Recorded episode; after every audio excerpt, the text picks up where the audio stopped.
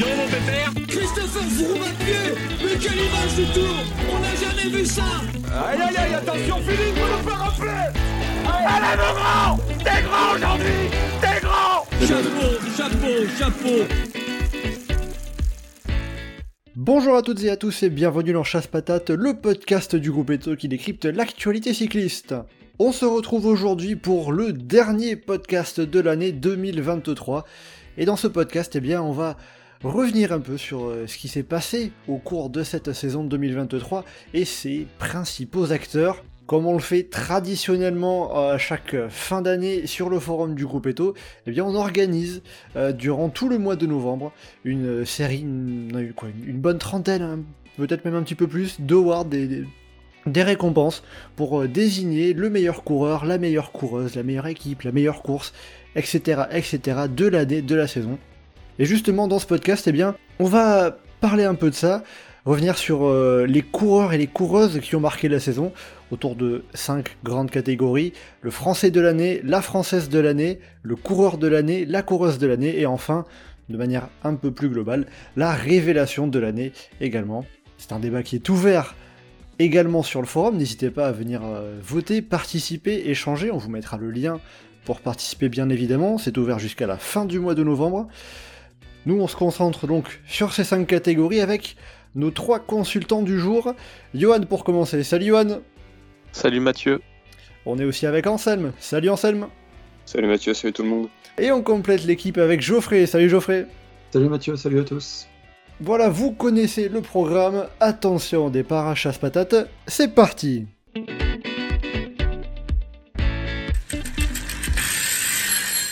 Alors donc comme euh, je l'ai dit dans l'introduction, on va commencer par euh, la catégorie du coureur français de l'année, on va se concentrer sur, euh, sur les hommes pour commencer, on évoquera les coureuses françaises ensuite. Alors au niveau de l'organisation, on, va faire, on va faire simple, vous me donnez chacun votre tour, votre vote, votre choix, et ensuite, quand on aura les choix de, de, de vous trois, eh bien, on rentrera un petit peu plus dans le détail sur les raisons qui vous ont poussé à choisir tel ou tel coureur. Euh, Johan, tiens, pour commencer, euh, quel est pour toi le coureur français de l'année? Bah, le, le, choix, c'est évident, c'est Christophe Laporte. Euh, Anselme? Moi, je mets Thibaut Pinot. Ah, vachement évident, Johan, t'as vu ça? On y reviendra. Et Geoffrey, pour compléter? J'ai failli hésiter avec Valentin Madouas, mais euh, Christophe Laporte.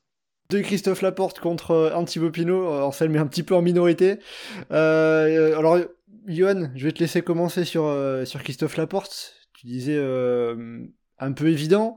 C'est vrai qu'un coureur français qui remporte le championnat d'Europe, par exemple, euh, c'était jamais arrivé. Oui, et puis au-delà du championnat d'Europe, surtout Grand V Game, par exemple, qui est quand même des classiques majeurs, une très très grande course dans l'histoire du cyclisme. Le choix de Christophe Laporte, c'est de faire le choix de la victoire, du cyclisme qui gagne, et pas du cyclisme euh, avec des supporters euh, où on passe euh, en tête au milieu de l'étape, tu vois. Donc, euh, non, je choisis ceux qui gagnent, tu vois. La France qui gagne. Non, et puis pas mal de, courses aussi d'étapes, des étapes sur le Dauphiné, présence un peu partout toute l'année, très costaud un peu tout, toute la saison, à travers la Flandre aussi. Mine de rien, juste avec sa saison, je pense que, parce que les Français sont de manière générale dans l'histoire très nuls sur les Flandriennes, c'est sans doute maintenant une nos références euh, de tous les temps sur les Flandriennes, Christophe Laporte.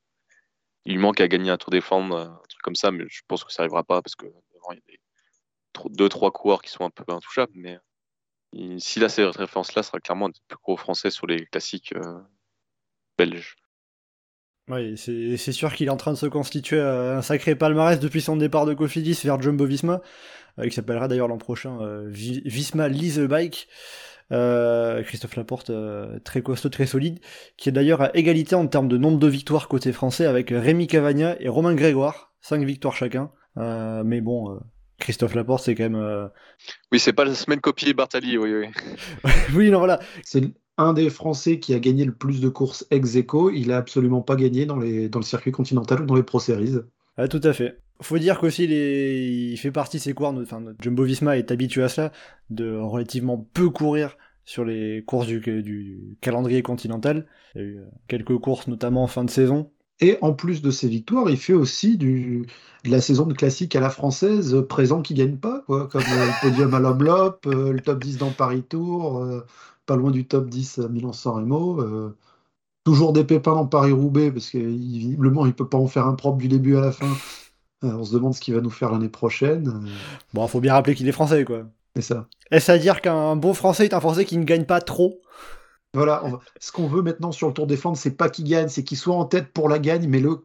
mais derrière, il y a son DS dans les oreillettes qui lui dit ralentis, ralentis, il y a Wout van Aert qui va miner tout le monde au sprint juste derrière. Bon, lui, si on lui dit de, dans la- dans- si on lui dit ça dans la dernière ligne droite, il y a quand même du temps pour que Van Aert revienne, hein, pour le coup. ça devrait aller. Euh, Anselme, tu étais le seul à ne pas citer Christophe Laporte. Johan, euh, sous-entendait que c'était un peu plus le choix du cœur, euh, Thibaut Pinot? Non, pas forcément. Déjà, bah, j'ai envie de dire, il, a, il a dit que c'est la France qui gagne, mais par définition, la France ne gagne pas. Donc, de fait, euh, le Français de l'année ne peut pas être un gagnant. Et ensuite, il y a un vieil adage qui dit À vaincre sans péril, on triomphe sans gloire. Alors, certes, la porte a gagné, mais il ne peut tirer gloire de ses succès. Ah oui, genre le championnat d'Europe euh, face à Wout Van Aert et Olaf Koy. euh. Quand Vevel Game, il lui a été donné par Van Aert. Le Dwardour Vlaanderen, il gagne en sortant devant un peloton amorphe et il gagne devant Oyer Lascano qui a fait toute la course devant. C'est pas tout à fait le, Le même euh, Dauphiné. souvenir que j'ai de la course. hein. Il, il place une mine à 5 bords devant un petit groupe. euh. Le Dauphiné. Sur le papier, très joli. Mais enfin, deux victoires au sprint, c'est devant Matteo Trentin. Matteo Trentin qui n'avance pas. Et sur l'étape où il fait 4, il est battu au sprint par un à la Philippe en bout de course, Carapaz, le grand sprinter, et Tesfacion. Donc, bon, c'est sympa, ça fait un beau palmarès. Enfin, pas de quoi là euh, pouvoir flamber partout. Et enfin, le championnat d'Europe, on a quand même, certes, il gagne devant un Van Aert qui s'écroule à 3 mètres de la ligne, on ne comprend pas. Un Deli qui se sacrifie alors qu'il l'aurait bouffé tous les jours. Et bon, Cole, j'étais là, certes, mais enfin, ces deux coéquipiers derrière, on se demande. Alors, face à ça, qu'est-ce qui nous reste en français? Eh bien, Thibaut Pinot, celui qui a rassemblé le monde, celui qui nous a fait vibrer. Alors, certes, il n'a pas gagné, mais il a fait pas mal de fois deuxième, ce qui est pas mal. Alors, ensuite, Tu rappelles pas les noms de qui il a fait deuxième, hein, parce que Erner Rubio, grimpeur colombien, grinta énorme. Et après, Filippo Zana, champion d'Italie en titre sur son tour national. Le bonus national, forcément, il peut rien faire. Bah, Cinquième du Giro à la pédale. Cinquième du Tour de Romandie à la pédale. Battu... Deuxième du Tour du Jura à la pédale. Derrière Kevin voilà. Vauquelin, un français qui gagne, ça c'est rare. Certes, j'exagère un peu sur la porte, euh, qui fait, cela dit, une très bonne saison. Mais Thibaut Pinot, pour ce qu'il a fait dans sa carrière, pour ce qu'il est, et la saison qui sort après globalement des saisons difficiles, pour moi, le sportif et l'extra sportif font que c'est pour moi le Français de l'année. Hein, il a fait, on a tellement parlé de lui, il a tellement euh, dépassé le monde du cyclisme que euh, il s'impose un peu comme euh, un choix euh, tout aussi naturel que Christophe Laporte, qui fait évidemment une très jolie saison. Bon, tu fais bien de le rappeler, parce que j'ai senti une pointe de mauvaise foi auparavant. Jamais. Après, c'est vrai que Thibaut Pinot a forcément marqué les esprits. Euh, D'ailleurs, bon, pour l'anecdote, hein, c'est pour ça que euh, on, a, euh, on a décidé sur le forum de décerner deux prix du retraité de l'année. Le retraité de Mélisée et le retraité hors Mélisée. Parce que sinon, on connaissait déjà le vainqueur. Johan Geoffrey, il y a un côté où Thibaut Pinot, l'année qu'il fait, ça lui permet de vraiment partir en beauté et presque on s'attendait peut-être plus à ce qu'il arrive à revenir à un tel niveau. Bah, mine de rien, il fait un de ses meilleurs résultats sur un grand tour de toute sa carrière. Euh, il fait son meilleur entraînement, enchaînement euh, Giro au Tour de France de, de sa carrière, le seul qu'il a réussi d'ailleurs, globalement. Euh, et il fait une très très très bonne saison. Il fait un gros paquet de top 10 sur ses courses. Il passe souvent du top 10 sur toute la première moitié de saison. Donc, mine de rien, c'est une saison qui est. En vrai, c'est une très très bonne saison sur le plan sportif. Et effectivement, le moment de l'année cycliste, c'est avec lui, c'est dans, dans le petit ballon. Mais, et ça, ça restera. Et c'est une porte de sortie incroyable. Donc, euh, c'est, en termes de sortie, c'est dommage qu'il n'y ait pas la victoire étape sur Giro. Mais euh, c'est une très très très très belle sortie. Ouais, puis il finit avec euh, cette image au petit ballon et aussi il, monte sur le podium final du, Giro avec le classement de la montagne. ça permet de bien boucler la boucle avec le, Giro qui lui tenait à cœur. Il n'avait pas pu monter sur le podium en 2018. Là, il a réparé, même si c'est entre guillemets que avec le classement de la montagne. Ça reste un, un- un très bel accomplissement évidemment. Puis bon, On va dire que pour Anselme, c'est un peu le prix pour l'ensemble de la carrière de Thibaut Pinot, quoi. Oui, voilà aussi, forcément. Forcément.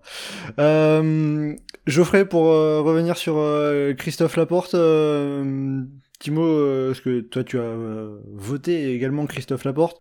Oh, Si on revient à un côté plus rationnel, Anselme s'est permis de commencer en citant Corneille, mais moi j'ai corrigé la sa, sa phrase en disant qu'à vaincre son péril, on triomphe quand même. et, euh, et voilà quoi. euh, il gagne euh, une des plus. Une belle classique flandrienne, une belle semi-classique, il est champion d'Europe, il gagne deux fois sur le Dauphiné. voilà, quoi. Même ses places d'honneur, elles ont de la gueule. Donc, euh, non, quoi, il fait une saison énorme. Pour un mec qui n'est pas leader la plupart du temps, en plus, c'est quand même un, un excellent bilan. Ouais, c'est à se demander ce qu'il serait capable de faire en étant leader, sans avoir Van Aert euh, Mm.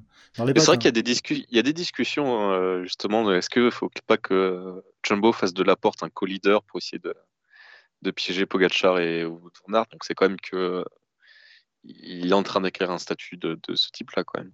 Bon, après, s'il fait, s'il fait bien l'équipier, euh, regarde ce qu'ils font sur les grands tours. T'as un Sepkus qui se retrouve à gagner la Vuelta, donc au bout d'un moment, ça permet à tous les autres de gagner des courses. euh, il va, il va s'accumuler un beau petit palmarès, même en restant équipier. Non, après, Ça, ça a déjà commencé avec Game. Enfin, il gagne Enfin- de la même manière que Kuss. il gagne Grand Revel Game de cette manière-là parce qu'il y avait eu l'inverse euh, avant. Bah, comme pour Kuss. Parce que Kuss, enfin, il a tellement bossé pour ses leaders qu'on lui a donné la Vuelta. Et là, Ouais, pareil, enfin, ils arrivaient, ils faisaient un sprint entre les deux. Je pense que la porte, il faisait deux. Bah, c'est pas sûr parce qu'il a déjà battu Wout van Aert sur des sprints. euh. Et Wout van Aert perd souvent ses sprints. Bah, c'est surtout que cette saison, il fait souvent euh, deux. Non, mais ce, ce duel, enfin ce final à deux où, euh, où Van Aert laisse la victoire à la porte, euh, ça, ça fait aussi écho à Relbeke l'année dernière, où ils finissent à deux et où euh, la porte joue pas l'étape à Van Aert. On n'est pas non plus dans une victoire juste en cadeau comme ça, t'es sympa coéquipier comme il a vu à Paris-Nice. Oui, c'est le- un- petit niveau au-dessus, c'est quand même Grand Revel Game, une des grandes classiques de la saison. Même si voilà, il n'y a pas eu de bataille finalement entre les deux. Bon, il fallait quand même, euh, il, fallait quand même faire le boulot avec, Van Aert quoi. Et après, euh, justement pour la saison prochaine par exemple, euh, est-ce que, que justement il peut pas profiter d'une stratégie d'équipe pour aller chercher une grande course, le Tour des Flandres, Paris-Roubaix, une petite stratégie d'équipe du côté de la, de, la Visma?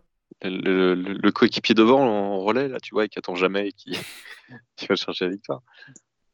Non mais je sais pas, enfin alors euh, j'ai peut-être des peut-être des souvenirs un peu flous, mais euh, Stein de Volder qui gagne deux fois le Tour des Flandres alors qu'il a Tom Bonnen dans, dans son équipe, est-ce que ça peut pas faire pareil? C'est pas. je- Enfin, je- Geoffrey te dira, mais c'est pas, c'est pas une stratégie d'équipe. euh, de Volder. Bah, effectivement, c'était pas juste un cadeau. Il y a eu des fois où euh, la, comment dire, la- l'équipe de Lefebvre à l'époque euh, jouait sur le surnombre, mais euh, c'était plus sur des semi classiques, où c'était une fois que Bonnen était bien devant, où euh, le reste de l'équipe qui était fort et présent venait pourrir euh, tout ce qui se passait derrière. Je pense notamment à, à 2012.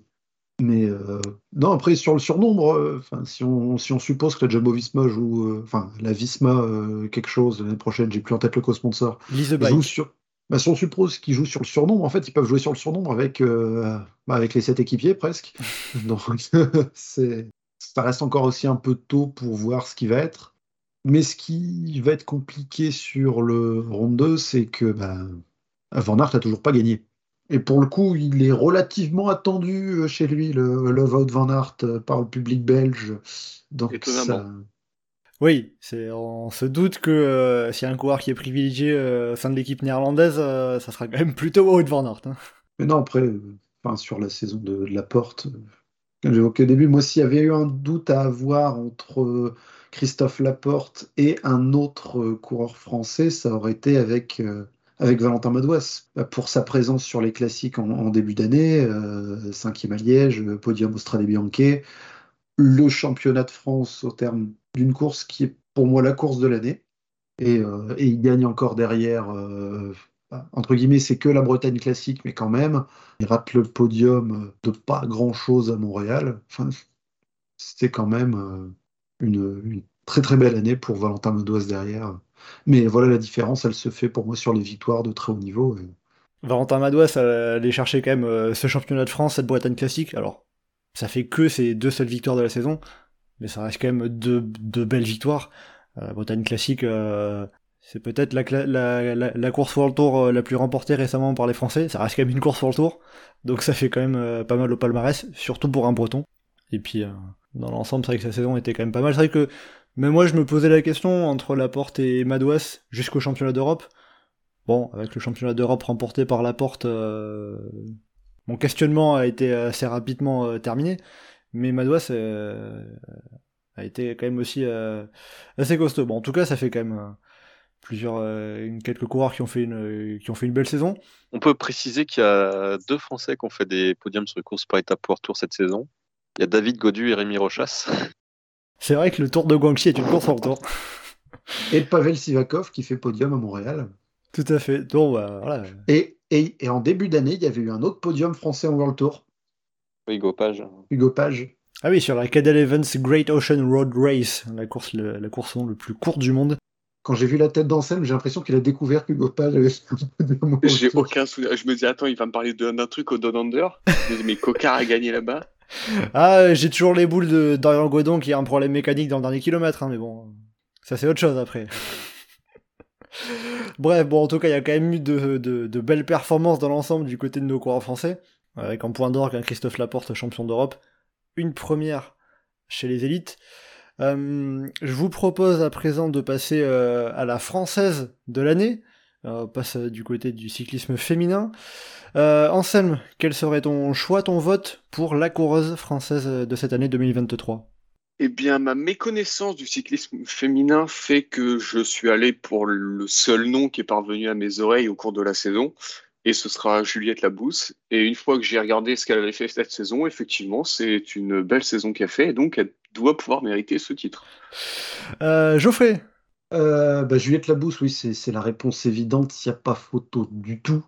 Euh, maintenant, euh, on peut, il y a quand même d'autres noms qui peuvent être cités à côté, euh, comment dire, en mention honorable derrière, et je pense à, à Cédrine Kerbal ou à Valentine Fortin. Avant de décerner les mentions honorables, on va finir le, le petit tour de table avec Johan. Est-ce que euh, on va avoir une unanimité sur Juliette Labousse? Non, mais c'est bien, on peut citer d'autres coureuses qui gagnent des, des courses point 2. Non, mais oui, Juliette Labousse, euh, qui est quasiment la seule française qui a été au niveau des du top mondial euh, cette saison sur les grandes courses. quoi. Euh, Juliette Labousse euh, qui a fait une euh, très très solide encore cette saison, euh, parmi les toutes meilleures mondiales, cinquième sur le Tour de France, par exemple pour euh, Deuxième du Giro. hein. deuxième Enfin, du Giro également. beaucoup- Voilà, il y a, pas y a que le pas Tour de France dans la vie évidemment. Ouais, il n'y a pas beaucoup de Françaises qui ont un podium du Giro euh, sur le palmarès général de la course. hein. Pauline Ferrand-Prévot. Bah, Ferrand Prévost, euh, Marsal, puis après. On a Ferrand Prévost deuxième en 2014. On a Catherine Marsal vainqueur en 1990 et c'est tout. Voilà, donc c'est la troisième française à monter sur le podium du Tour d'Italie féminin. Donc euh, ça reste une performance euh, qui, qu'il ne faut bien évidemment pas oublier. hein. Tu fais bien de le, de- de le signaler. Euh, bon, du coup, euh, bon, En plus, ça à- fait plaisir, ça fait faire plaisir à Anselme qu'on cho- choisisse une coureuse qui n'a pas gagné de course cette année. Quoique si, elle était dans le relais mixte. Ouais, Ouais, elle est Ah. championne d'Europe. championne d'Europe du relais mixte. Voilà, elle est- Enfin bon. Mais euh, du coup, moi, ma question, c'est est-ce qu'elle peut espérer mieux que podium au Giro et top 5 du Tour de France ou elle atteint un peu son plafond euh, bah, elle est jeune encore. hein. Bah, déjà, Ouais, le plafond, 25 euh, il y a ans, déjà, ouais.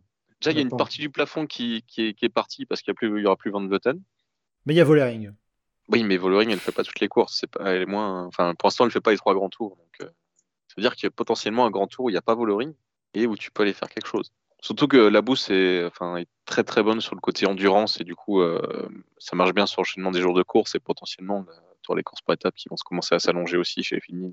Donc, si on fait des, le Giro qui reste toujours une course euh, où enfin, c'est assez décousu et où potentiellement ça, le classement général évolue pas mal, ça reste une course qui convient très bien. Après le Tour de France, tant qu'il n'y aura plus, pas plus de montagnes, ça sera pas forcément pour elle, Il y a quand même de quoi avoir de, bons espoirs à l'avenir pour, pour Juliette Labousse.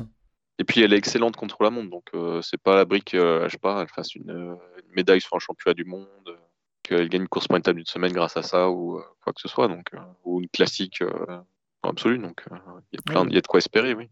Après au sprint, oui, c'est sûr que voilà, mais On peut pas être bon partout, voilà, forcément, mais euh, tu, tu, tu parlais du contre-la-montre, Juliette Labousse qui a fini cinquième des mondiaux de chrono à 10 secondes seulement de la médaille. Donc en effet, euh, ça reste euh, vraiment possible pour elle.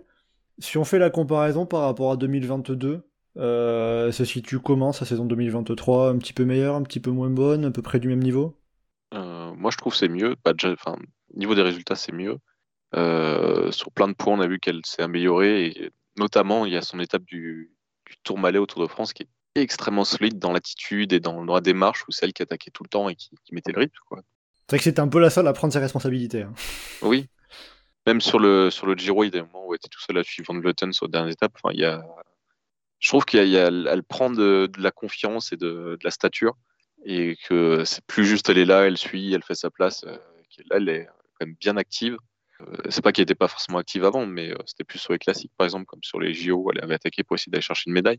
Mais là, il y a une vraie stature qui, s'impose et où elle est là tout le temps, elle est régulière tout le temps. Et clairement, si tu cites les favorites, maintenant, à chaque fois, tu vas la mettre dedans. Quoi.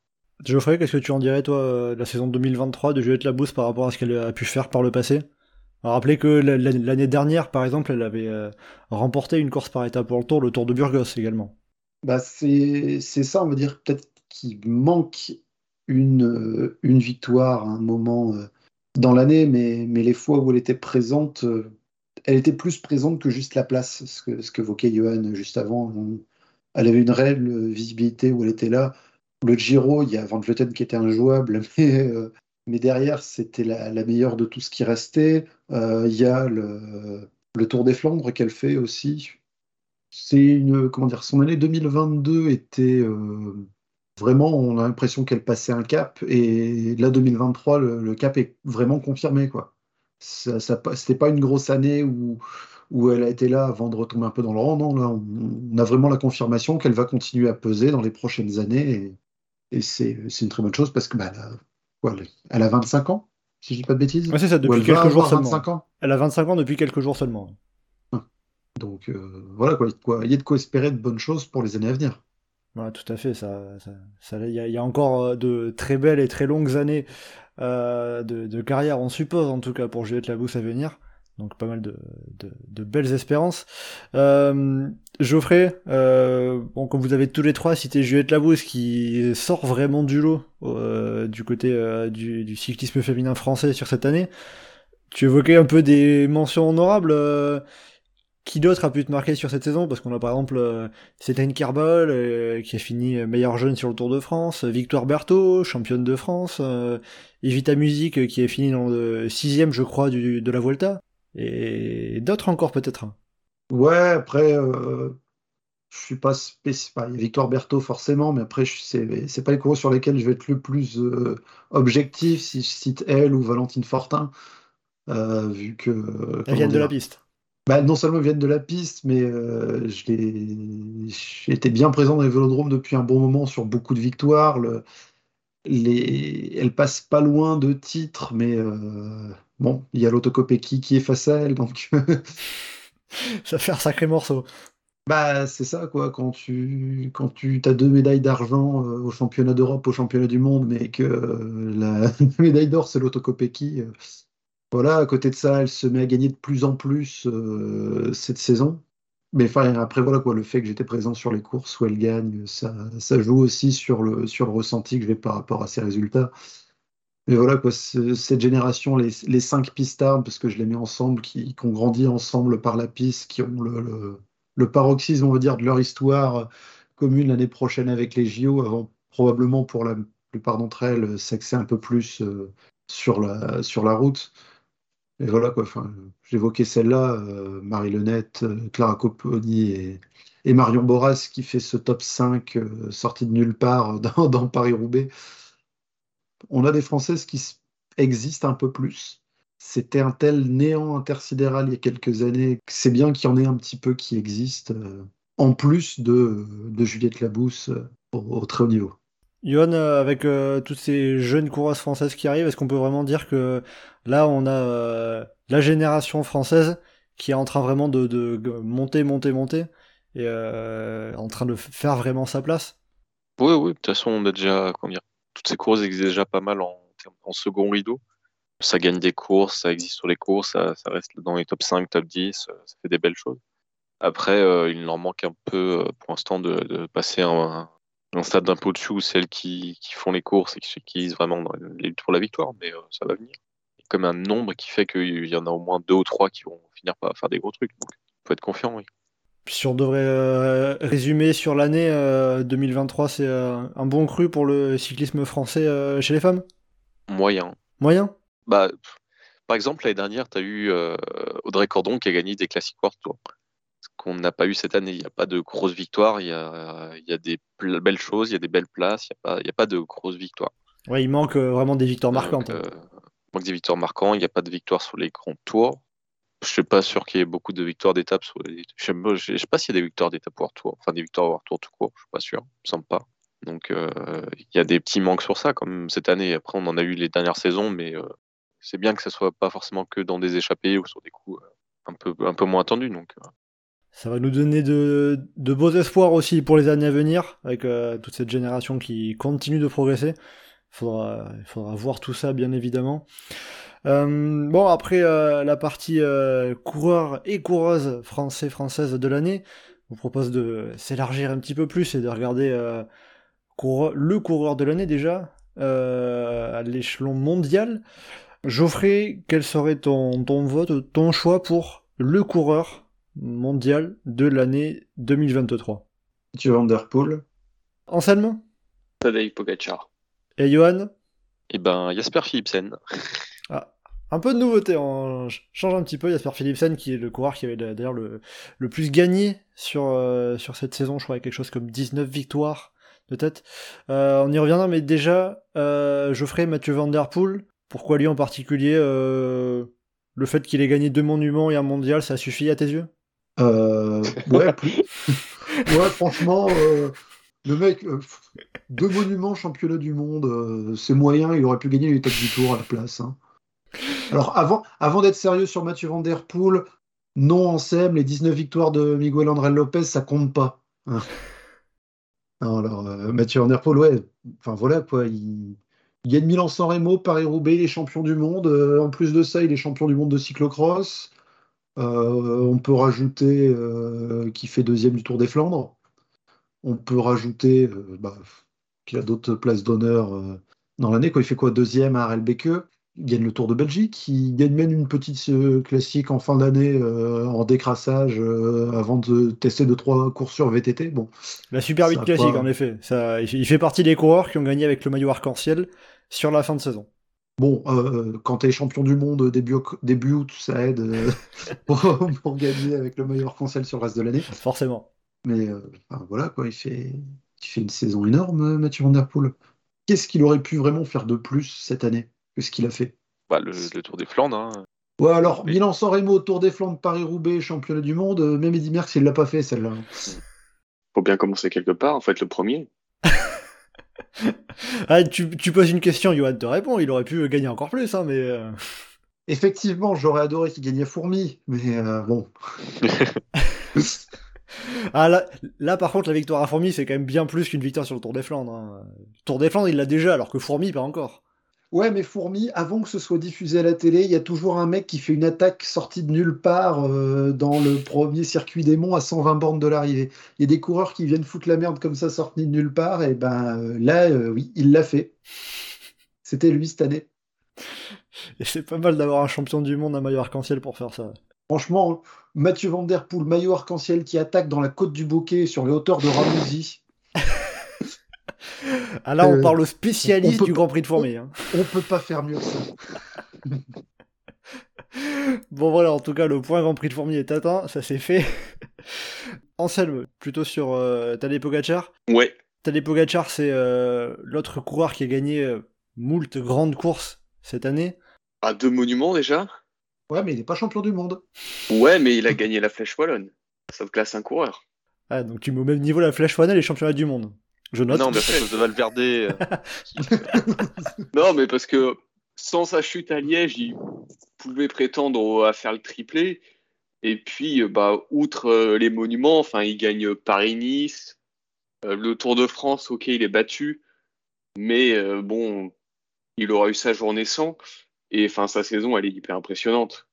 le championnat du monde, il tombe sur un Mathieu Van Der Poel plus fort que lui sur, je pense, un circuit où Van Der Poel et Van Aert avaient de toute manière l'avantage sur Pogachar, mais il a quand même répondu présent.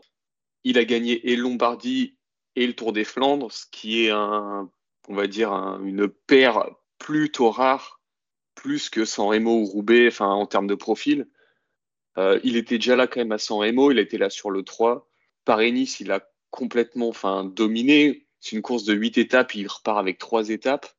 Donc euh, ça, plus bah, déjà, bon, après en début de saison, les courses espagnoles, le, c'est plus faible en prestige, même si le niveau était... Euh, c'est quand même les courses de début de saison où le plateau est toujours relativement solide pour du continental. Mais, euh, et puis même sur les classiques italiennes, où certes, il, il a gagné qu'une, la plus importante, mais il a toujours été là, présent. Hein. Donc non, moi je pense, enfin, Pogacar euh, sur cette saison, je le mettrais quand même un chouïa au-dessus de Van Der Poel, mais enfin les deux, ça joue. J'allais dire, pour reprendre la question de Geoffrey, qu'est-ce qu'il faudrait de plus à Van Der Poel Toi, tu dirais peut-être, bah, Pogacar, il a été excellent tout au long de la saison? Ouais, il aurait gagné le tour. Effectivement, Mathieu Van Der Poel, par moment, euh. il brillait pas sur la route, il était champion du monde de cyclocross à la place. Pour euh, ceux à qui ça parle. Franchement. Mathieu Van Der Poel aussi a gagné une course par étape avec le Tour de Belgique, de toute façon. Ouais, mais Pogacar, il lui manque que le Tour. Là, sur sa saison, il lui manque le Tour de France. Vraiment, où il aurait pu espérer. Derrière, euh, je vois pas ce qu'il aurait pu faire plus sur les autres courses ou finalement, il s'est toujours trouvé euh, quelqu'un de plus fort sur le Tour de France aussi. Mais sur le Tour de France, on l'attendait. Et puis, il y aura toujours l'inconnu de la chute de Liège-Bastogne-Liège, qui finalement l'a écarté bah, quand même deux bons mois. Et où, bah, sans ça, on aurait pu, il aurait peut-être pu faire plus. Enfin, s'il euh, était là pendant les deux mois, il y a peut-être Liège, on ne sait pas, mais à part ça, euh, on, lui rajoute bah, on, lui rajoute le tour de Slovénie à son palmarès, et c'est le seul truc qui aurait changé s'il n'avait pas eu sa blessure. Bah non, parce qu'il peut arriver plus en forme et gagner le Tour de France, et puis rien que tu euh, lui rajoutes Liège-Bastogne-Liège, ça fait trois monuments plus le triplé des Ardennaises, et rien que ça, ça le met au-dessus de Van Der Poel. Ça le met au-dessus de Valverde, mais est-ce que ça le met au-dessus de Van Der Poel? Oh, C'est une attaque très très basse. Et bah oui, ça le met au-dessus de Van Der Poel. Déjà, il y aurait un monument de plus, plus euh, un triptyque qui a été fait que deux fois dans, dans l'histoire. Non, mais après, pour plus sérieusement, oui, si, si Pogacar euh, gagne euh, le Ronde de la Lombardie et le Tour de France entre les deux, là, oui, c'est ça aurait été lui. Mais, mais voilà quoi. Ça aurait été la saison extrêmement parfaite. Mais c'est que le Tour, non seulement il le gagne pas, mais il le gagne pas avec 8 minutes dans la tronche. Quoi. Oui, après les 8 minutes, c'est parce qu'il y a une étape où. Euh, c'est ça, il y a une étape où il perd pied, mais enfin derrière, il gagne deux étapes, euh, il fait euh, trois ou quatre podiums. Bon. Enfin, on est sur un tour à 8 minutes, on est. Enfin, les 7 minutes, c'est pas comme. Alors, oui, il a gagné, mais les émotions. oui, alors bon, c'est. Enfin, même Van Der Poel, ok, c'est sympa, mais en termes d'émotions. Ah, les émotions mondiales, t'en as pas eu? Bah honnêtement, euh, moi j'espérais que Bettiol il aille au bout. Mais non, effectivement, après, c'est différent de. Enfin, c'est comme euh, Case qui tombe autour de Turquie. C'est il, tombe, il arrache son boa et puis bah tu dis oh, est-ce qu'il va finir? Mais euh, c'est pas euh, pareil que parce que c'est Van Der Poel qui te brille et voilà. Est-ce qu'on peut revenir sur ce moment où il compare les championnats du monde et une étape random du Tour de Turquie Je pense qu'on est quand même ah, sur le meilleur moment de la saison. La comparaison de Mathieu Van Der Poel, champion du monde, et Ilio Case, vainqueur d'une étape du Tour de Turquie 2013-2014 par là. Merci pour ce moment, Ansel. ah, je suis désolé, on est sur un final, un mec seul devant, il tombe, il gagne quand même. T'aurais pu citer, dans l'exemple, il gagne pas, mais Christophe Mangin sur le Tour de France, euh, bah en plus dans sa ville, quoi. Mais non, dans ah, le Tour de là, Turquie. Il gagne pas, justement. Il joue au caisse, il gagne. Et comme le dirait très bien le commentateur, victory for cycling. Oh là là, là. donc euh, quoi, tu, tu, tu, remets un petit, une petite dose de mauvaise foi, là, je sens. Si peu. non, après, pour euh, revenir sur, sur Pogacar, il y a quand même une stat que je trouve assez incroyable quand je regarde son, ses résultats cette saison c'est que euh, il y a quatre courses seulement qu'il finit en dehors du podium, c'est-à-dire Milan-San Remo quatrième. Et, et le podium qui a devant lui en plus, à Milan-San Remo. C'est pas dégueu de finir derrière ces trois mecs-là. Oui, voilà. Euh, le Tour de Toscane, quatrième. Cinquième aux Trois Vallées Varesines. Et 21 e au mondial euh, contre la montre. Sinon, derrière. il y a une course qui finit pas dans le top 5. c'est incroyable sur une saison. En termes de régularité, il est. Ça doit être du jamais vu, peut-être. Enfin, je sais pas, mais. euh, Bah, en fait, le seul qui le match, c'est Vingegaard, qui fait Mais podium sur toutes les courses qu'il a fait. Oui, mais Vingegaard, il- c'est beaucoup plus linéaire comme type de course. C'est euh, les Ah courses bah par oui, étapes, c'est la que montagne. de la euh, course par étape. Et... Bah, surtout que Vingegaard, si tu listes toutes les courses qu'il a fait et que tu comptes pas les étapes, il y en a quoi? Il y en a 6 Donc, bon, ouais, Oui, c'est vite un peu plus rapide. Johan, euh, toi qui n'as cité ni Tadej Pogacar ni Mathieu Van Der Poel avant de parler de ton choix sur Jasper Philipsen, euh, si tu devais euh, départager Van Der Poel et Pogacar, tu pencherais plutôt pour qui? Bah, je pense qu'on peut pencher pour Van Der Poel parce qu'il y a moins de loupés, on va dire ça comme ça. Mais euh, c'est kiff-kiff. Hein. Ouais, dans le sens où Van Der Poel, il, il est plus à cibler ses, ses objectifs, mais c'est c'est des objectifs qui sont moins ratés que Pogacar, peut-être? Ouais, les kiff Pogacar sont pas tellement ratés, mais euh, il y a des échecs dans la saison que Van Der Poel a peu. Euh, et surtout le Tour des Flandres, quoi. Mais euh, du coup, dans, dans le terme de sensation, il y a la sensation d'accomplissement n'est pas exactement la même. Pogacar, ça fait un peu répétitif par rapport. C'est surtout le Tour des Flandres en fait qui change, mais sinon ça fait un peu répétitif euh, par rapport aux années précédentes. Alors qu'en plus, il progresse, hein, il grimpe beaucoup plus vite que l'année dernière sur le Tour de France, mais ça suffit pas. Il y en a un qui grimpe encore, encore, encore plus vite. Ouais. Oui, ça, il y avait des débats sur, euh, avec des gens, tu sais, sur euh, ouais, non, mais Vingegaard, euh, c'est à peu près le même niveau que l'an dernier. Non, non, non, non. T'inquiète, hein, ça allait vite. Hein. Ah oui, ça c'est sûr. Mais c'est vrai que euh, parlait de la régularité de Pogacar. euh, pour Van Der Poel, ça serait pas faisable, même en regardant que sur des courses de- son niveau. On va pas lui demander bien évidemment de faire podium sur le Tour de France, mais Van Der Poel qu'il ait une régularité en termes de résultats sur des courses qui lui conviennent sur l'ensemble de la saison, euh, et en termes de nombre de courses courues aussi, euh, ça serait peut-être plus compliqué pour lui? tu- quand tu fais toutes les classiques, euh, y tu peux pas toutes, toutes, toutes les faire à fond. Donc, euh, c'est compliqué d'avoir ce résultat-là. Typiquement, un Mathieu Van Der Poel qui va aller, je sais pas moi, au Srel de Price, il va le faire pour bouffer des bornes avant Roubaix et, il va rouler dans le vent et tout ça, mais c'est pas lui qui va jouer la, la gagne dans le final. Bon, après, euh, j'ai compté euh, Pogacar et Van Der Poel au printemps étaient au départ de 6 classiques, de 6 courses d'un jour. Ça fait 3 victoires pour, euh, pour Pogacar, 2 pour Van Der Poel, avec euh, Tour des Flandres, Amstel, Flèche d'un côté, et, ce qui est quand même pas mal, San Remo et Roubaix de l'autre. Euh, Johan, justement pour euh, revenir sur ton choix, toi tu t'es porté sur euh, Jasper Philipsen. Pourquoi t'as voulu euh, choisir Jasper Philipsen euh, juste parce que euh, 19 victoires, coureur le plus victorieux de la saison, c'est euh, c'est ça, c'est ça qui est le plus marquant Oui, ou non, mais c'est davantage. Il y a déjà eu des coureurs qui gagnaient 15 victoires par saison et il y en avait 8 sur le Tour du Lonkawi. Et euh, c'est pas, forcément les coureurs les plus marquants.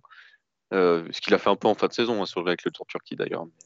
Mais euh, non, c'est parce que c'est euh, actuellement le sprinter euh, qui domine tout, euh, qui écrase tout, euh, qui est pas complètement intouchable, mais euh, en même temps, enfin, qui est quand même largement une jambe au-dessus de tout le monde, qui est capable d'aller jouer la victoire sur Paris-Roubaix et tu peux presque te poser la question de s'il n'y a pas Van Der Poel, est-ce qu'il peut aller jouer la gagne ou pas?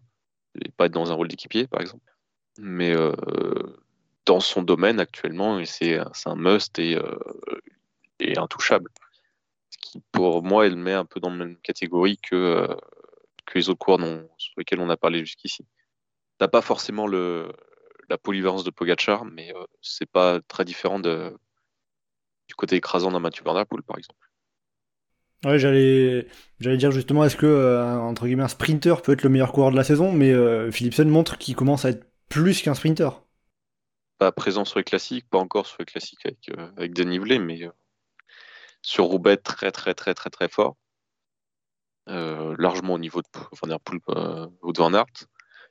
Et euh, à voir si saison prochaine il, il essaye de, s- enfin, de, de s'étendre un peu plus ses capacités, parce que là du coup ça fait deux- enfin, le Tour de France, il a écrasé, il a le maillot vert, il a gagné plein d'étapes, à voir ce qu'il s'il essaye de faire autre chose ensuite ou s'il continue comme ça.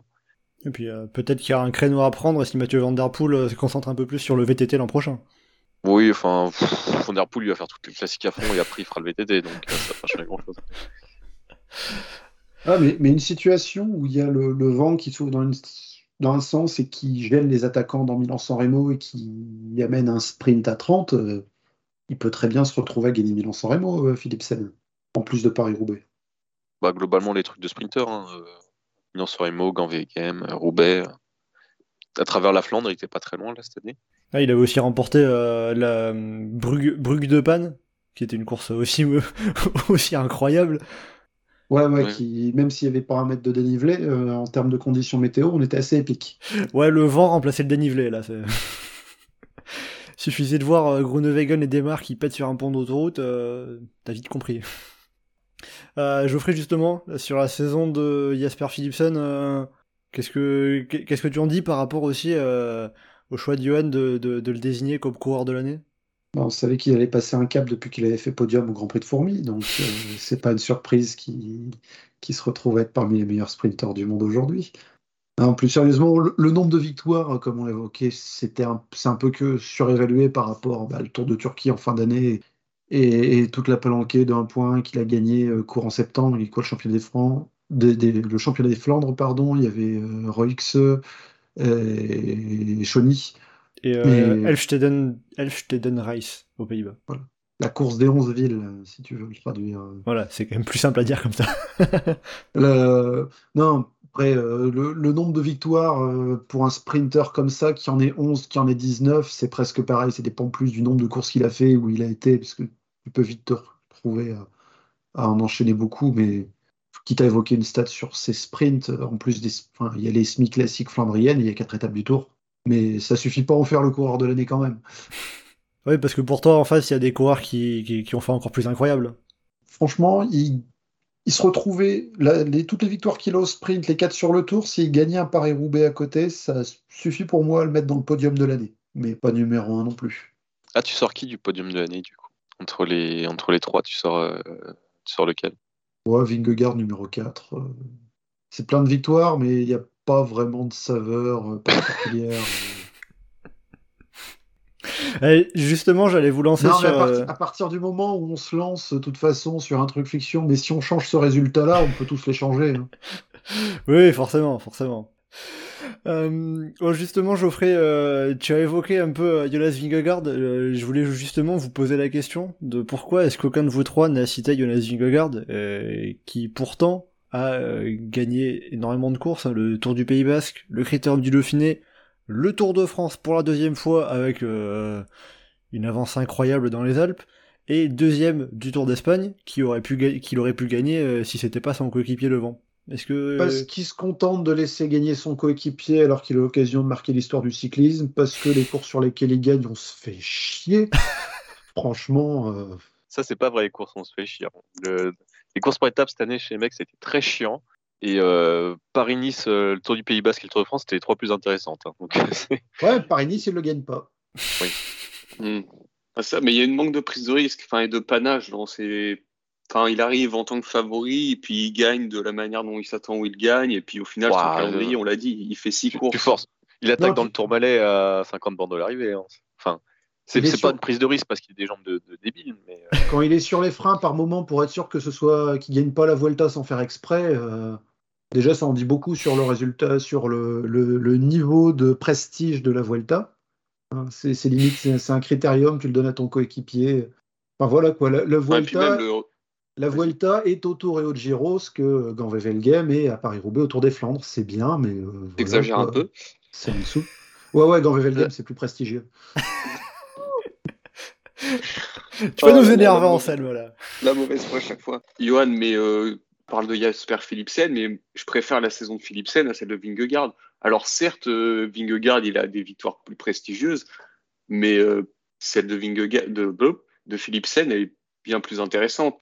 Parce que, soit en pur sprinter, il allait sur des petits, des classiques, il a su prendre des risques. Et au final, bah, je trouve sa saison beaucoup plus aboutie que celle de Vingegaard, qui en soi une sorte de déroulé d'un plan prévu. Et puis, euh, bah, il est le meilleur point barre. C'est-à-dire que toi, tu, il y a un côté où tu lui en veux de pas euh, mettre la manière en plus d'être le plus fort?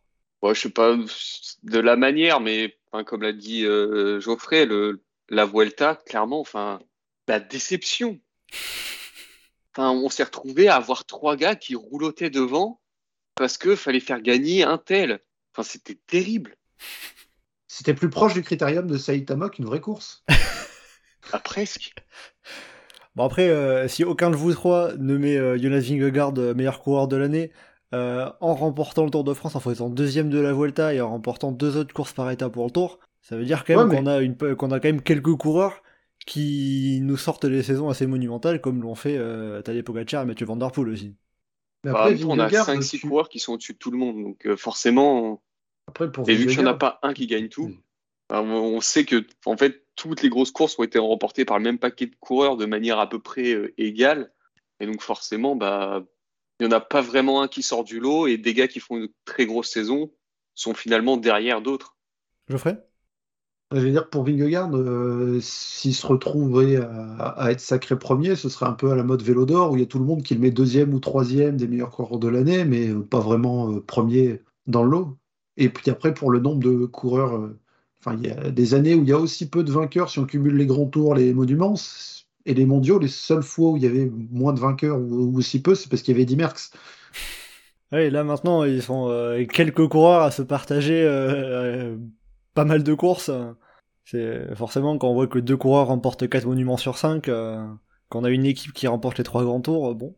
Mais c'est vrai que si on marque la, ouais, si on marque la différence entre euh, et Pogacar, c'est le côté genre euh, Pogacar il va viser le tour, mais il va quand même faire les classiques, il va quand même un peu partout. Euh, Vingegaard, on attend de le voir mettre les pieds autour de Lombardie, hein. ou sur Liège-Bastogne-Liège, ou sur euh, quelque chose d'autre, quoi. C'est- C'est-à-dire que c'est un coureur un peu qui est maintenant euh, qui mise tout sur les courses par étapes et au final qui, fait, qui, qui ne fait plus que ça parce qu'il a couru aucune course d'un jour cette saison. C'est le cyclisme de stage, là. C'est, euh, je vais faire mon stage, je me mets en forme, je vais sur la course par étape, je gagne des courses par étape. Je repars euh, une semaine de repos, je vais refaire mon stage.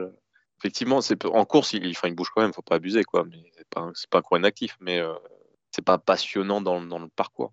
Bon voilà en tout cas sur euh, ce qu'on pouvait dire, je suppose que vous auriez encore euh, beaucoup à dire concernant euh, le coureur de l'année, euh, avec donc euh, je rappelle vos votes, Mathieu Van Der Poel pour Geoffrey, Tadej Pogacar pour Anselme et Jasper Philipsen pour Johan.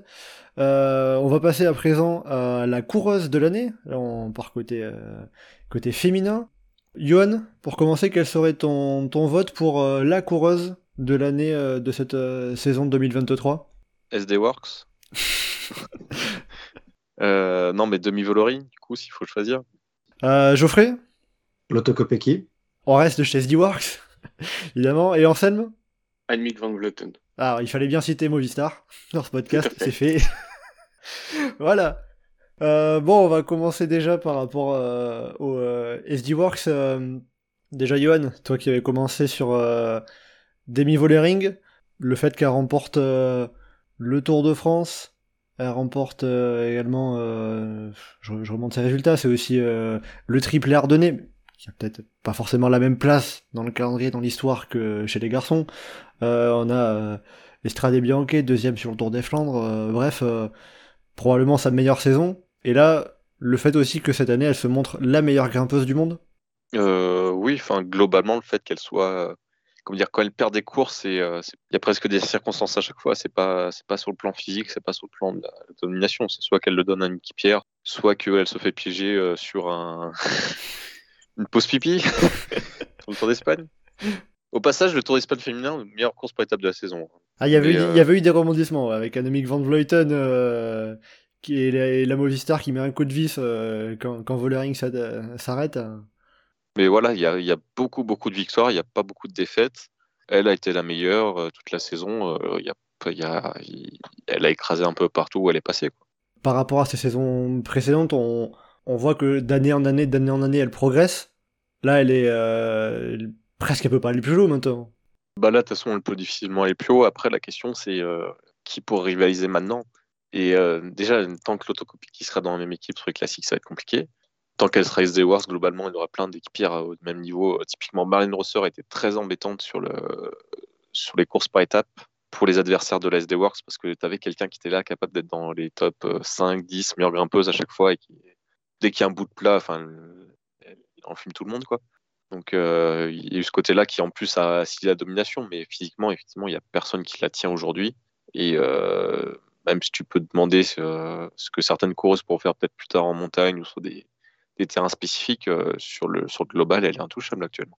Alors, euh, Geoffrey, Johan, euh, au début, disait euh, SD Works dans la globalité, puis a fini par partir sur euh, Demi Vollering. Toi, tu pars sur euh, l'autre SD Works qui a marqué la saison, euh, le. Pourquoi Kopecky en particulier? Même si j'ai ma Euh, petite idée. hein. Bah, L'Otokopeki, parce que euh, voilà quoi, elle est triple championne du monde cette année. Triple championne du monde, en plus de ça, des titres de championne d'Europe, elle gagne le, le Tour des Flandres, elle fait deuxième du Tour. Est-ce que est-ce qu'on pouvait s'attendre à ce que euh, euh, fasse, euh, fasse la saison qu'elle a fait, qu'elle gagne le Tour, qu'elle euh, qu'elle fasse le triplé ardennais et tout ça Oui.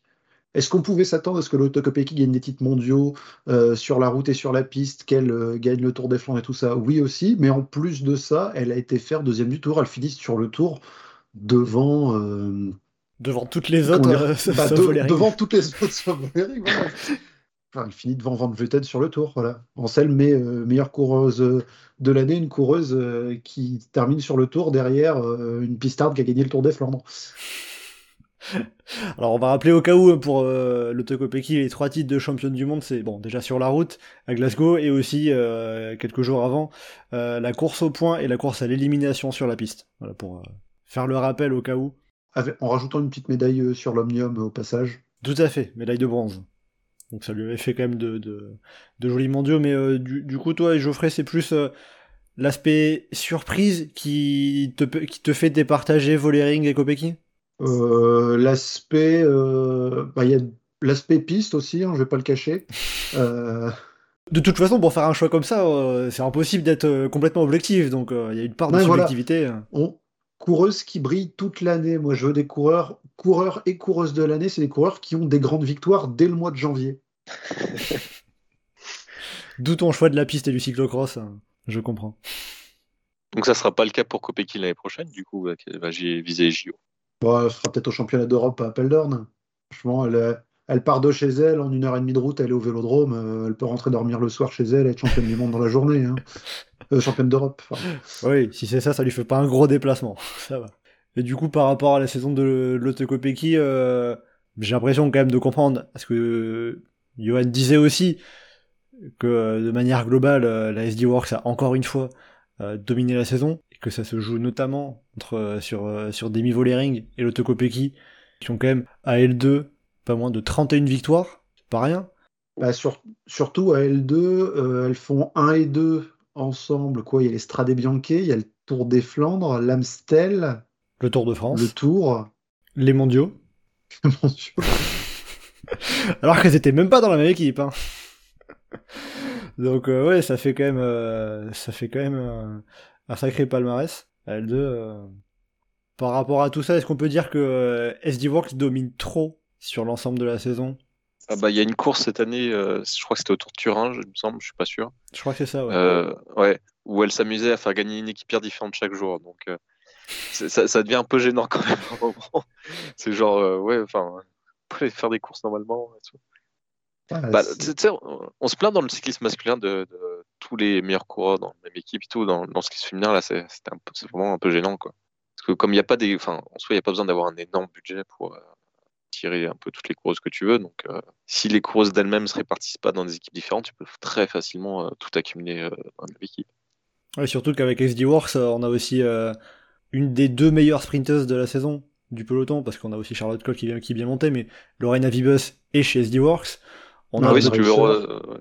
on a Marlene Reusser, qui est euh, très probablement la meilleure rouleuse du peloton. la championne d'Europe, Micha Bredevold. Tu peux rajouter un peu de cyclocross par-dessus avec Marie Schreiber et Cata Blancavas. Voilà, tout à fait. Donc euh, ça fait ça fait beaucoup de monde. C'est une équipe qui concentre les meilleures coureuses. C'est ça qui explique la domination d'SD Works.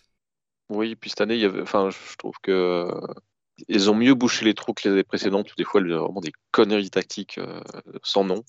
Euh, là, il n'y a pas eu tant que ça cette année. Enfin, il y a eu des, des bêtises, mais en soi, un peu plus simple. Et puis, euh, le fait d'avoir euh, Kopecky Vollering qui vraiment évolue à des niveaux euh, incroyables, ça, ça a bouché un peu les occasions pour les adversaires. quoi. Geoffrey? Ouais, et puis il y a eu aussi le fait que euh, bah, certaines adversaires étaient un peu plus fortes les autres années, comme euh, Elisa Longoborghini, par exemple, qui était bien meilleure euh, ces, ces deux, enfin 2021 ou 2022, ces saisons sont beaucoup plus abouties que 2023. Euh, T'as en concurrente régulière une Cassia Niewiadoma que tout le monde a envie de voir gagner les gros trucs, mais qui visiblement euh, y- Elle a réussi à Il gagner cette pas. saison. hein. Le mondial de Gravel. Ouais, mondial de Gravel. Après Nevadoma, au moment, j'ai cru qu'elle allait gagner le tour. hein. Je t'avoue qu'il y, a eu... il y a eu quelques minutes où je me suis dit, oh la vache. Mais euh, Quel- quelques minutes seulement, c'est un peu court. Malheureusement. ouais, c'est pas... Mais c'est déjà ça. c'est pas mal. Ouais, c'est pas mal déjà. Justement, Johan, euh, pour revenir sur euh, l'opposition Vollering-Kopecky, euh, pour finir par rapport à ça, plutôt- pourquoi plutôt Vollering que Kopecky, si on a comparé seulement les deux? Euh, parce que entre les deux, globalement, euh, je sais pas, j'ai trouvé euh, Vollering plus intouchable que, euh, que Kopecky. Puis c'est un peu plus diversifié aussi, du coup. Enfin, pff. le Tour de France c'est spécial parce qu'avec une seule étape de montagne aussi, mais c'est plus, euh, c'est un peu plus varié chez Vollering comme terrain. À vous, tu dis pas Kopecky parce qu'elle a fait du cyclocross que pendant l'année de Covid et que depuis elle est repassée à la piste. Moi, j'aurais pu, j'aurais pu dire Femme Van Empel, hein, sinon. Anselme, toi qui fais figure un peu euh, d'observateur neutre à ce sujet entre euh, et Kopecky, euh, qui t'a le plus marqué sur, sur cette saison? Et ben, Mick Van Vleuten. Étant neutre, je place en premier celle dont j'entends le plus parler. Alors certes, j'ai entendu parler des SD Works, mais j'ai plus entendu parler de Van Vleuten. Est-ce que c'est parce que c'est un monument qui prend sa retraite? Est-ce que c'est parce que je follow le compte Movistar sur Twitter? Je ne sais pas. Toujours est-il que j'en ai entendu plus parler. Je pense qu'il y a des indices qui se recoupent, mais... euh, Ouais, peut-être. Mais euh, bah, outre euh, le fait que effectivement les SD Works elles ont clairement dominé la saison et euh, Johan faisait le parallèle avec les hommes, mais il y a le côté un peu où le peloton féminin est hyper hétérogène comparé au peloton masculin et où dès que tu attires des bah, toutes les meilleures dans les équipes, derrière, euh, bah, ça me semble, enfin hormis le, World Tour- le Women's World Tour, le, les équipes continentales, elles me semblent quand même très en dessous en termes de niveau. J'ai l'impression qu'hormis deux, trois équipes qui ont un lien avec euh, les, des équipes masculines, derrière, c'est quand même, enfin, on est vraiment sur du continental et pas sur l'équivalent pro team des, des hommes. Donc après, enfin, je connais pas hyper bien tout le cyclisme féminin, mais euh, enfin là, de ce, le, la vision que j'en ai, c'est que c'est quand même très euh, disparate en termes de niveau. Bah, après, Et, c'est euh, comme chez les hommes où euh, Van... enfin, il milite tout le monde sur les étapes autour d'Espagne. euh, T'as Pogacar, euh, Van Der Poel qui milite tout le monde sur les classiques. T'as un peu ce, ce côté-là. Pour le coup, les courses ont été parfois plus serrées que qu'au Tour de France où t'avais deux qui se barraient tout seuls et puis derrière ils regardaient ils faisaient attends ok d'accord. Et comme côté masculin, si tu fais le bilan de l'année, tu as une équipe où, si tu regardes le résultat, tu bugs un peu en te rendant compte que c'était une équipe qui techniquement n'était pas au World Tour avec euh, côté féminin. C'est vrai que bon, après oui, il y a des... Comme on a euh, côté masculin avec euh, l'Auto Destiny où euh, il sera le premier tech euh, qui font partie des 18 meilleures équipes mais qui, sont, mais qui ne sont pas en World Tour. Alors, on a forcément le même cas aussi euh, avec euh, parfois les bizarreries des calendriers, des classements. Oui, avec euh, notamment. IF qui redescend chez les femmes. Euh. Oui Alors, parce qu'ils veulent changer de structure. Voilà, c'est une euh, nouvelle structure, c'est pour ça. Ok. Le sponsor il a, il a dit ah, il aurait fait à l'envers du coup et après on refait une structure à côté. Et du coup, euh, pour revenir sur euh, ton choix, qui était à Bah, Van Vleuten, à la base, le Giro et la Vuelta. C'est quand même pas trop trop mal. oui, oui. Après, euh, bon, j'avais vu passer le- les épisodes de la Vuelta parce que ça avait fait beaucoup parler. Mais euh, bon, bah, elle a gagné. Hein. On- Tout à l'heure, on disait euh, Vingegaard, il n'a pas été capable d'attaquer et de gagner. Bah, la Movistar l'a fait. Et euh, bah, le Giro, elle gagne avec enfin, trois étapes sur neuf, c'est pas mal.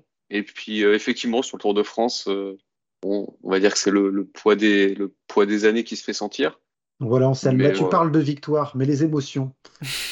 Bah, les émotions, c'est une championne du monde qui gagne de grands tours dans la saison, donc euh, c'est beau.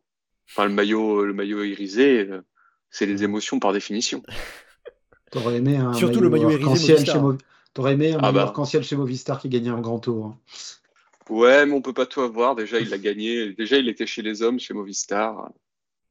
C'est déjà pas mal. hein. Deux fois en plus. Mais bon, la victoire de Rui Costa, elle a un goût amer.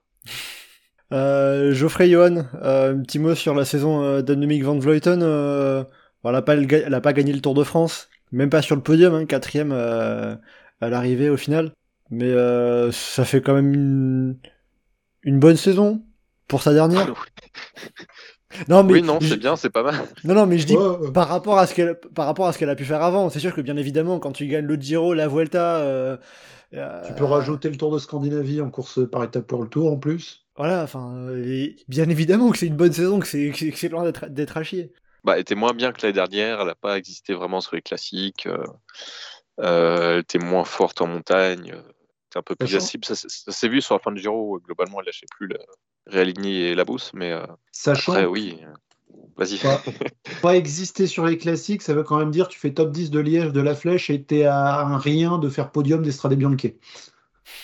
C'est quand même pas trop mal. Mais. Et top 10 au mondiaux, si je dis pas de bêtises. Ah ouais, tout Huitième. à fait, 8ème tout à fait. Mais c'est vrai qu'il y a peut-être le côté où euh, ça fait quelques années qu'on l'avait pas vu, qu'on qu'on ne l'avait plus vu vraiment euh, dominer tout le monde un peu. Bon, après, euh, elle, a- elle a la quarantaine aussi. Et, et puis plus ça avançait dans l'année, plus, euh, plus enfin, son été, ça prenait vraiment plus la forme d'un- grand jubilé que, que d'une concurrente qui allait être là pour vraiment jouer la gagne. Oui. Forcément, euh, dernière saison chez les pros à 41 ans, le poids des années finit obligatoirement euh, par peser. Ce qui fait donc euh, une, deuxième quarantenaire mythique, en tout cas grande quarantenaire à prendre sa retraite chez la Movistar euh, sur deux années d'affilée.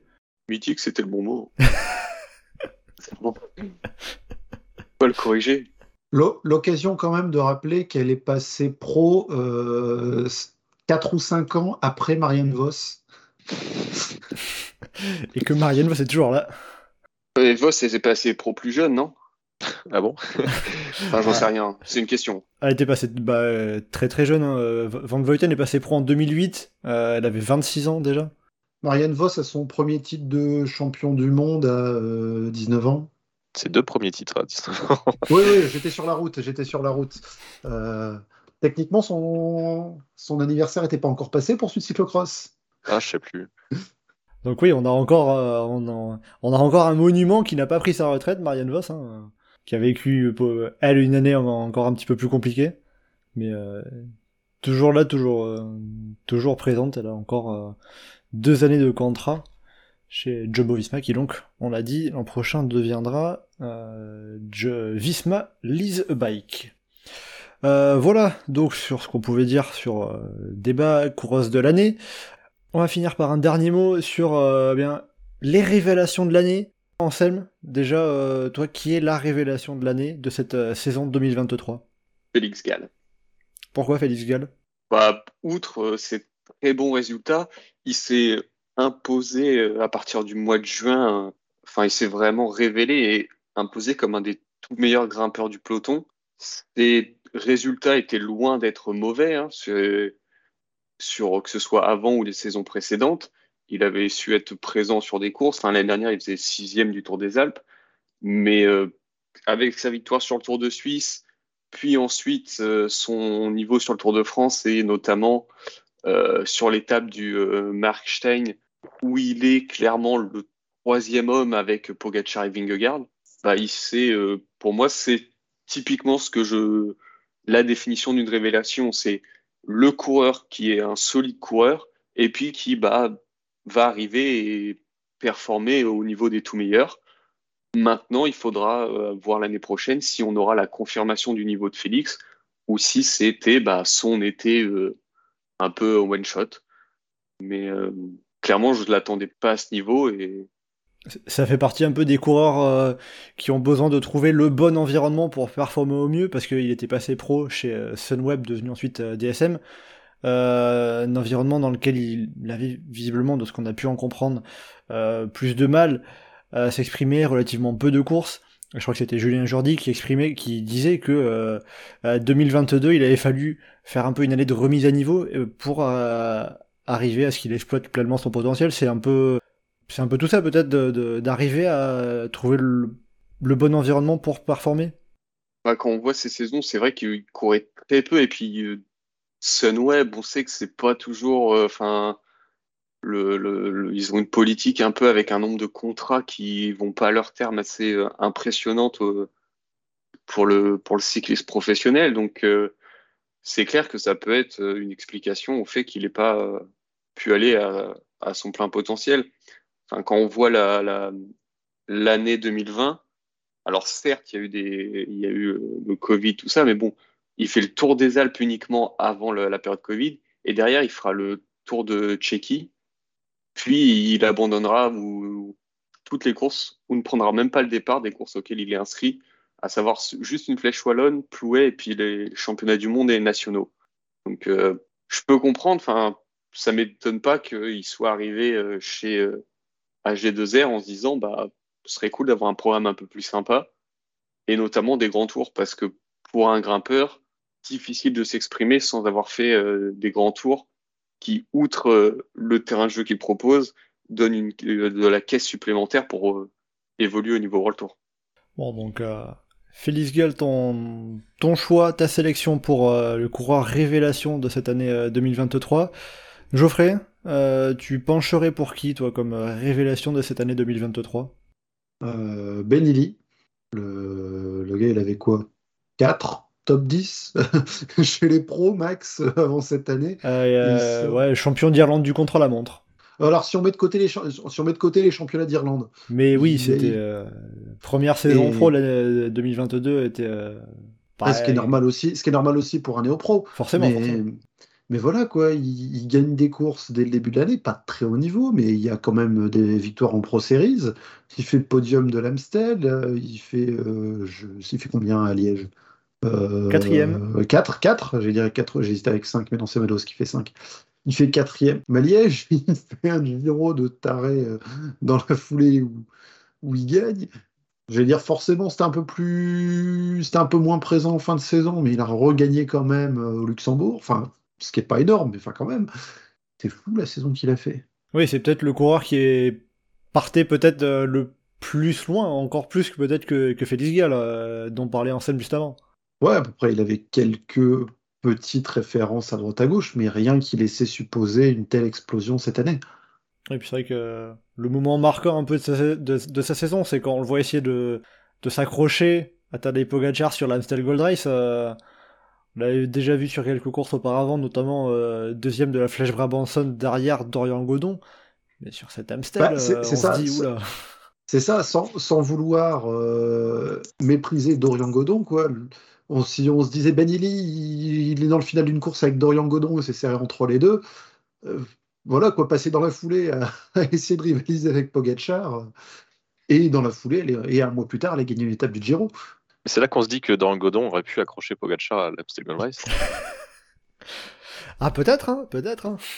Parce qu'en plus derrière, il y a, Kroon aussi qui s'était fait lâcher dans, par Benidi euh, et Godon là dans sur, euh, sur la flèche Bramanson. Donc c'est que son moment là il était quand même à un niveau très très très, très quoi. Bon voilà pour euh, Benili, euh, lui aussi un des coureurs qui a qui a marqué cette saison 2023 euh, et qui partait quand même d'assez loin par rapport à ses performances précédentes. Hein, L'Irlandais qui a couru en 2023 sa deuxième saison chez les pros, faut quand même le rappeler évidemment. Euh, Johan, pour terminer, pour toi, qui est la révélation de l'année, la saison 2023 bah, pour moi, quelque chose un peu semblable à ce qu'Anselme euh, a pris pour les hommes. Moi, je vais choisir Gaillard et pour le cyclisme féminin, parce qui, l'année dernière, elle s'annonçait comme euh, la nouvelle petite grimpeuse de poche, ultra légère, qu'on allait voir dans les étapes de montagne, euh, en haute montagne, un peu, moins sur le reste de la saison, et qui a été hyper solide toute la saison, qui a monté sur des, podiums de grand tour, qui a été à l'aise sur des bordures, sur des, notamment en UAE au début de l'année, sur des parcours qui ne correspond pas forcément à son profil et qui a été hyper solide tout, du long, qui a fini l'année un peu cramée, notamment euh, qui n'a pas réussi à gagner le Tour de l'Avenir alors qu'elle était euh, normalement la favorite, mais euh, qui se révèle comme étant une de celles avec par exemple la Boost qui jouera les, grands tours sur les prochaines années. Ouais, Gaillard et Alini, dans le modèle grimpeuse de poche, elle se place très bien. Mais c'est vrai que L'interrogation. Elle fait 40 kilos, non? Je crois qu'elle fait 40 kilos, il hein. n'y a, pas grand chose. Hein. Euh, ouais, dans ce qui est annoncé sur Pro Cycling Stats, c'est 1m50 pour 40 kilos. Donc euh, forcément, euh, prend pas énormément de place dans un peloton. Je pense pas qu'on va l'avoir gagné par roubaix dans sa carrière. non, mais c'est des mensurations pour faire troisième du Giro, ça. Ah, puis pour une première saison en World Tour comme ça, ça fait quand même euh, très solide. C'est vrai que justement, il y avait le, ce que tu disais un petit peu, euh, Johan, l'interrogation qu'on pouvait avoir vis-à-vis de son physique, euh, qu'est-ce qui va se passer pour elle en dehors de la montagne? Là, ça a été quand même, euh, les, doutes ont été quand même plutôt bien dissipés. Ah oui, elle est solide, elle marche bien, même dans des cols roulants, il faut avoir un peu de force, elle avait de la force. Donc c'était vraiment très, très intéressant à voir sa saison. C'est un peu elle qui a porté la Trek sur pas mal des courses de la saison, alors que l'année dernière, la Trek, ça C'était l'équipe euh, un peu qui gagnait, qui avait la, la, Vista et tout. Là, cette année, c'était compliqué pour eux et Gaillard-Rémy les a bien soulagés euh, toute l'année quand même. Et justement, cette équipe Trek, elle a vraiment beaucoup de monde qui pourra la protéger dans la plaine si besoin. Bah, Jusqu'à loin, hein, parce que euh, les Alongo Borghini, ça va aller loin dans l'école. Dans hein. Non, mais je veux dire, sur une étape toute plate qui pourrait être piégeuse dans une course par étape, oui, oui. il y, y, a du monde autour d'elle. Est-ce que peut-être peut l'année prochaine, ça peut être la principale rivale de, de Demi Vollering en montagne? Ou c'est un peu tôt encore? Bah, C'est déjà le cas un petit peu, parce qu'avec le retrait de Van Vleuten, c'est elle qui est la meilleure grimpeuse derrière ça. Hein, donc, à voir Nivadoma si elle continue à progresser ou pas sur ce genre de choses, mais celle qui s'affirme dans ce rôle-là, ouais. J'avais notamment souvenir des, des, dernières étapes de la Volta où elle suit euh, Van Vleuten, puis elle suit, euh, elle est la seule à suivre Vollering. Sur les deux dernières étapes, euh, bon, faudra voir si elle arrive à confirmer l'année prochaine, mais elle semble euh, quand même très bien partie pour jouer les tout tout premiers rôles, quoi. Si Vollering ne se décide toujours pas à venir sur le Tour d'Italie, il y, a, y a une première place peut-être à aller chercher. Bah, sur le Tour d'Italie ou sur le Tour d'Espagne, à voir ce que Vollering fait l'année prochaine. Si elle veut se concentrer beaucoup pour les JO, le Tour de France, à voir s'il y a des opportunités. Après, à voir aussi ce que la Trek veut faire à, faire à Gaillard Parce que c'est bien de l'avoir sur le Tour de France aussi, à pouvoir rivaliser avec tout le monde. Oui, forcément. Puis, euh, à son âge, elle aura 23 ans euh, l'année prochaine, euh, deuxième année en World Tour. Euh, Peut-être pas non plus trop charger la mule d'un coup. Faudra surveiller son planning en tout cas, mais, mais il faudra faire très attention à Gaillard et Aligny l'année prochaine en montagne, et pas que. J'ai bien compris tout ce que tout ce que vous avez dit à propos de Gaillard et Aligny. Bah écoutez, voilà, avec tout ça, on va arriver à la fin de, de ce podcast. On a pas mal débattu sur euh, le français, la française de l'année, le coureur, la coureuse de l'année et euh, les révélations de l'année. Euh, bref, ça fait pas mal de pas mal de, de coureurs dont on a parlé, de coureurs, de coureuses également. Comme je l'avais dit en introduction de ce podcast, vous aurez euh, bien jusqu'à la fin du mois de novembre, même jusqu'au premier jour de décembre, pour euh, voter sur le forum. On vous mettra le lien pour euh, les récompenses du groupe Eto à voter sur euh, un bon nombre de catégories. On a beaucoup, euh, ça va jusqu'au moment what the fuck de l'année, c'est vous dire si, si, si, vous aurez du choix dans les catégories. En tout cas, nous, du côté de Chasse Patate, eh bien, c'était le dernier podcast de cette année 2023. Alors bien évidemment, on va se retrouver l'année prochaine hein, pour, euh, pour la nouvelle saison, on manquera pas ça. Et puis euh, en attendant, on va pouvoir passer l'hiver avec du cyclocross, de la piste, bref, évidemment, le cyclisme ne s'arrête pas, bien évidemment. Puis en salle me rappellera qu'il y aura aussi des, des, des courses en Amérique latine. ah, la saison n'est pas finie. Hein. Tout à fait. Elle vient de commencer d'ailleurs. C'est ça, ouais. c'est ouais, même le début de la nouvelle saison. Voilà, puisqu'on est déjà en 2024 sur, route pour l'UCI. Euh, bref, bon, en tout cas, euh, moi, de vous, moi de vous, de vous remercier. Euh, déjà, Johan, Anselme et Geoffrey pour avoir été avec moi aujourd'hui dans ce podcast. Et puis aussi à vous trois et à tous ceux qui sont venus participer cette année, cette saison dans Chasse Patate pour ce podcast. Merci beaucoup à vous également qui nous avez écoutés sur les différentes plateformes. On se retrouvera donc en janvier, dans un petit peu plus de deux mois, allez, à peu près deux mois, pour la nouvelle saison sur route. Et en attendant, pour passer l'hiver tranquillement tous ensemble à parler vélo, eh bien, vous pouvez nous retrouver comme d'habitude sur le site et le forum du groupe Eto, legroupeeto.fr, ainsi que sur nos différents réseaux sociaux, Twitter, Facebook et Instagram. N'hésitez pas à commenter, liker et partager ce podcast. Merci beaucoup, et à bientôt dans Chasse Patate